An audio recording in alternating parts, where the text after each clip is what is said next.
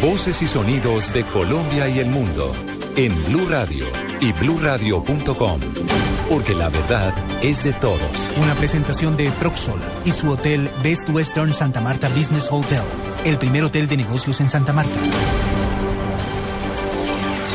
9 de la noche, 12 minutos en Colombia. Soy Julián Calderón y actualizamos las noticias más importantes a esta hora.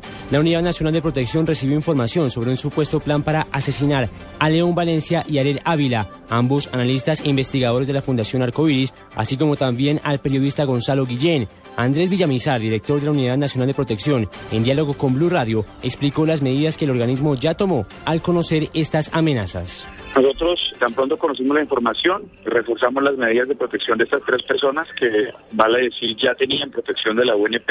Entonces se trató de reforzar esas medidas. Igualmente alertamos a la DIGIN y estas personas, los tres protegidos, hablaron con la DIGIN y la DIGIN está avanzando rápidamente la investigación para determinar la veracidad y si se puede adelantar acciones prontas de la policía para capturar a este individuo si se confirma esta información. Nosotros tenemos el, nombre real del presunto sicario, este nombre fue ya dado a la DEGIN también, que está avanzando en la investigación. Villamizar se refiere a alias Morroncho, quien es el hombre que presuntamente estaría encargado de ejecutar el plan para atentar contra la vida de los dos investigadores y del periodista. En Barranquilla, familiares de un joven denunciaron un supuesto abuso de autoridad por parte de un uniformado de la policía que habría disparado su arma cuando el joven se negó a una requisa. Abdalá Nasir, familiar de Yamil Cusa, el joven herido, relata lo sucedido. El policía se levanta todo agresivo, desenfunda su arma, le hace cuatro disparos, tiene tres impactos de balas, eh, dos de las balas salieron de su pierna, el otro, otro impacto de bala está incrustado en su rodilla. El coronel Gonzalo Carrero, subcomandante de la Policía de Barranquilla, aseguró que el caso será investigado. Estas personas agreden a los dos policías fuertemente, los tiran al piso, los golpean contra el, contra el bloque de cemento. Eh, uno de estos policías, al notarse ya indefenso, saca su arma de fuego y realiza unos disparos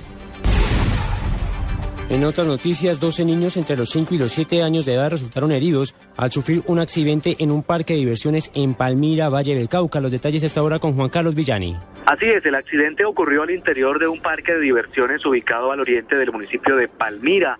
Allí eh, una atracción llamada El Gusanito, que en ese momento movilizaba a 12 niños, sufrió una falla.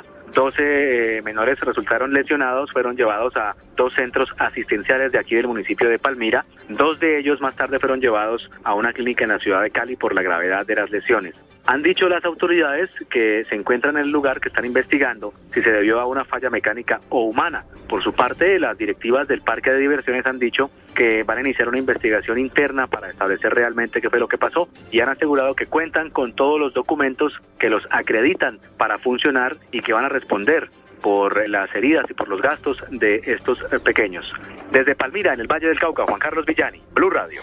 Noticias contra reloj en Blue Radio.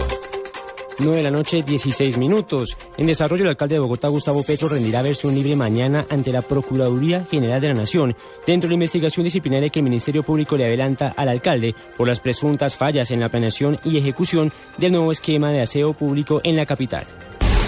Y estamos atentos porque hoy se concretó la venta del canal de noticias Globovisión de Venezuela, conocido por ser abiertamente crítico con el gobierno de ese país. El vicepresidente de la cadena, Carlos Zuluaga, a través de la página web del canal confirmó que la venta ya se cerró. Los nuevos dueños de Globovisión son los empresarios Raúl Gorrín, Juan Domingo Cordero y Gustavo Perdomo, de acuerdo con información oficial. 9 de la noche, 16 minutos. Continúen con la nube.